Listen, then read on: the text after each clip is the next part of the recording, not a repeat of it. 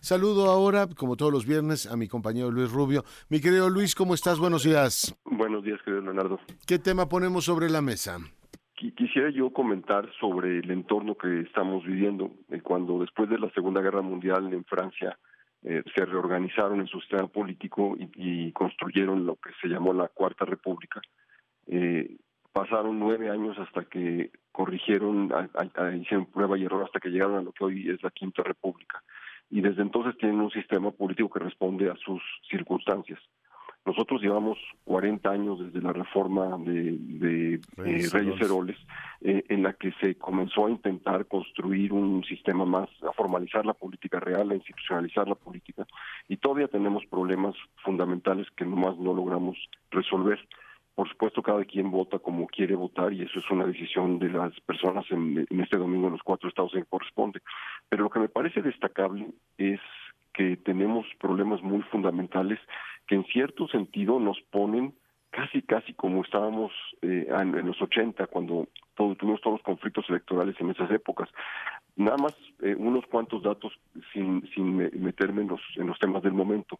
Eh, hay una, por ejemplo, la varianza en las encuestas eh, ya no hablo de los de las diferencias entre los posibles candidatos, eh, sino simplemente en lo que reportan de indecisos. Tenemos desde una encuesta que dice que 21% son indecisos a otra que dice que son 50% de indecisos. Eso no puede ser. Oye, nada más para agregar ahí, el 80% de los que les piden que contesten se niegan a contestar. Bueno, ese era mi siguiente punto. Eh, justamente, el, si 80% no responden, entonces, ¿qué nos dicen las encuestas? No dice absolutamente nada. es decir, hay quienes han, ha habido encuestas falsas, ha habido encuestas manipuladas, ha habido toda clase de encuestas fuera de extemporáneas, lo cual también es una manera de manipular. Entonces, hay todas estas acusaciones y estas cosas, lo que nos dicen, a mí me parece que ponemos a nivel de hipótesis que tenemos dos procesos simultáneos y que nos hacen, me hacen a, mí pensar que no sabemos nada de lo que va a pasar el próximo domingo.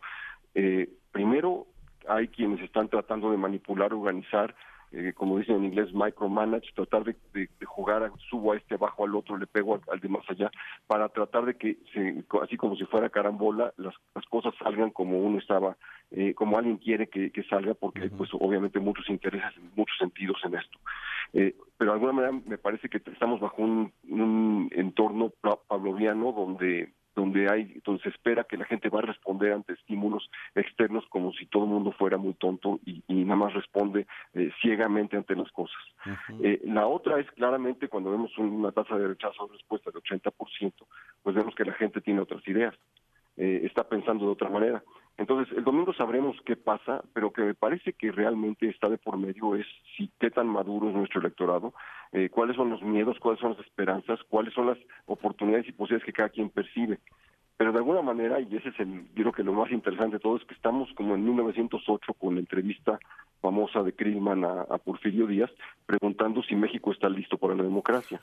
Eh, me parece que estamos de vuelta en eso, ¿no? Estamos otra vez más eh, leía yo esta semana la, la, la, nueva el nuevo libro de, Jorge Cepeda Patterson eh, de su nueva versión de los suspirantes la, el segundo eh, la, segunda vez que lo produce.